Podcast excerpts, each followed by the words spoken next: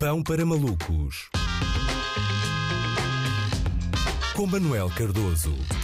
Alô, alô, Sr. Cardoso. Ora, viva Luís! Faz sentido Com- chamar-te Cardoso, porque, lá está, se fosse à tropa, seria certamente o teu nome. Ó Cardoso. anda Exato, cá. oh, Cardoso, olha, olha, fez muita falta, Luís, como tu consegues ver todos os dias. Claro, é verdade.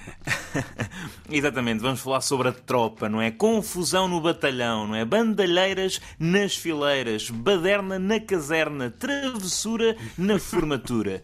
É verdade, as Forças Armadas estão sob fogo, eh, não literal, que se calhar até seria melhor caso o inimigo fosse miúpe, não, não, sob fogo da imprensa, uma vez que a Polícia Judiciária desencadeou uma mega operação e de teve 10 militares nesta manhã. Em causa está o tráfico de ouro, diamantes e drogas, que alegadamente seriam transportados em aviões militares da República Centro-Africana para a Europa. Pumba, incrível, realmente, eu digo já isto. Não existe eh, gaja mais competitiva do que a realidade, não é? A realidade, quer dizer, ontem estreou a primeira série portuguesa na Netflix, não é? Havia mais 51 semanas do ano em que se podia descobrir este caso digno de filme eh, no exército português, mas o que é que a realidade faz? Não, não. Esqueçam isso da glória e dos espiões russos. Vão, vão, vão acordar na segunda de manhã com, com um 007 From República Centro-Africana with Love. Eh, todos nós conhecemos o problema dos, dos diamantes de sangue, não é? Já vimos filmes sobre isso, mas eu não estava à espera. Não estava à espera que isto chegasse a Portugal. Não estava à espera dos diamantes chouriço de sangue, que é a versão tuga deste género de criminalidade. Ahm, e pronto, isto é, é- a história é fascinante. Acho que também Alguns- são os únicos diamantes que eu vou ver na vida, são esses, ver? e não sei se não são mais valiosos, não sei se não são, é mais difícil de encontrar.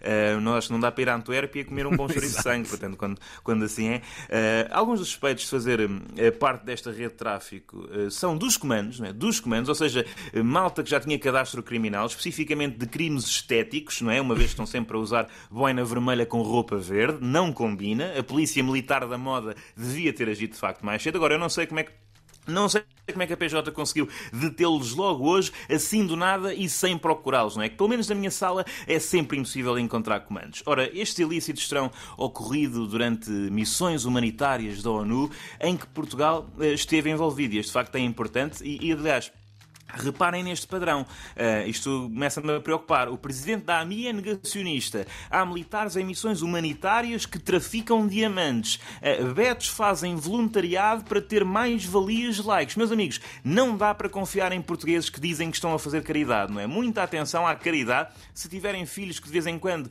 ahm, fazem rifas para ajudar uma instituição ou já foram àquelas recolhas do banco alimentar, é pô-los já no reformatório que em princípio, em princípio não vão, não vão eh, ver- viver uma vida muito moral. Por outro lado, vamos também ser compreensivos. Ahm, o facto dos militares acusados estarem numa missão humanitária também não significa que fossem obrigados a portar-se bem. Não há, essa, não há essa exigência. Reparem que um gangue também é uma organização não governamental. Portanto, eu acho que está completamente enquadrado no espírito da ONU. Por outro lado, eu não consigo perceber, não consigo perceber as motivações dos militares que enveredam pelo crime. É a pior profissão para enverdar pelo crime. Esta malta dedica-se à criminalidade, mas não compensa, não é? Porque o que, vão gastar o dinheiro em quê, não é? Os, os militares não podem comprar bling-bling, não podem comprar roupas caras, não lhes compensa ser traficantes, não é? Andam sempre com o mesmo outfit. Ah, ah vou, vou agora comprar um carrão. Amigo, tu passas os teus dias numa carrinha de caixa aberta, não compensa, não é? Normalmente diz que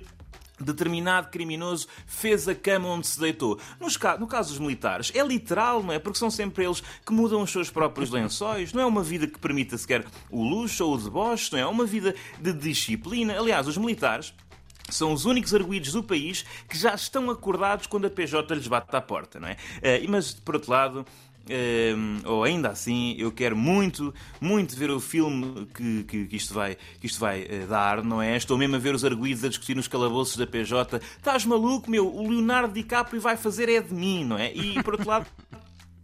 Hum, não podemos esquecer também que estamos a falar da justiça portuguesa, portanto, se algum dia eh, sair um filme militar sobre este caso, o mais provável é chamar-se Apocalipse Later, não é? Eh, não, é, é- não é esse cara, de facto, eh, não, não podemos, não estamos a ser sinceros se dissermos que é comum haver este tipo de criminalidade. Em Portugal, Mas pensarmos bem, isto não podia acontecer de outra forma, não é? Porque nós andámos meses a dizer fizemos bem em entregar a vacinação aos militares, são as únicas pessoas com rigor neste país. Ora, se são os únicos que se sabem organizar, são os únicos que podem enverdar pelo crime organizado, não é? Estava na cara que ia acontecer. E mais, Está na altura de retribuir o favor àqueles que são ou partilham a profissão do vice-almirante Gouveia Mel, não é? Porque se nós tivermos de chamar um militar para resolver com rigor um problema do governo, o justo seria agora sacrificar um membro do governo para ir desenrascar à tuga os militares acusados.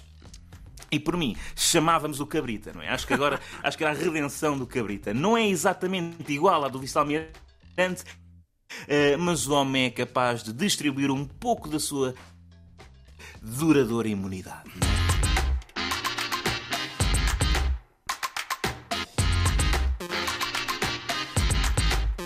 Estou impressionadíssimo com os teus conhecimentos sobre hum, as Forças Armadas, o que, o que não faz o Dia da Defesa Nacional. Realmente, hum, quem andava aí a desenhar, afinal, eh, aprendeste tudo de fia para É verdade.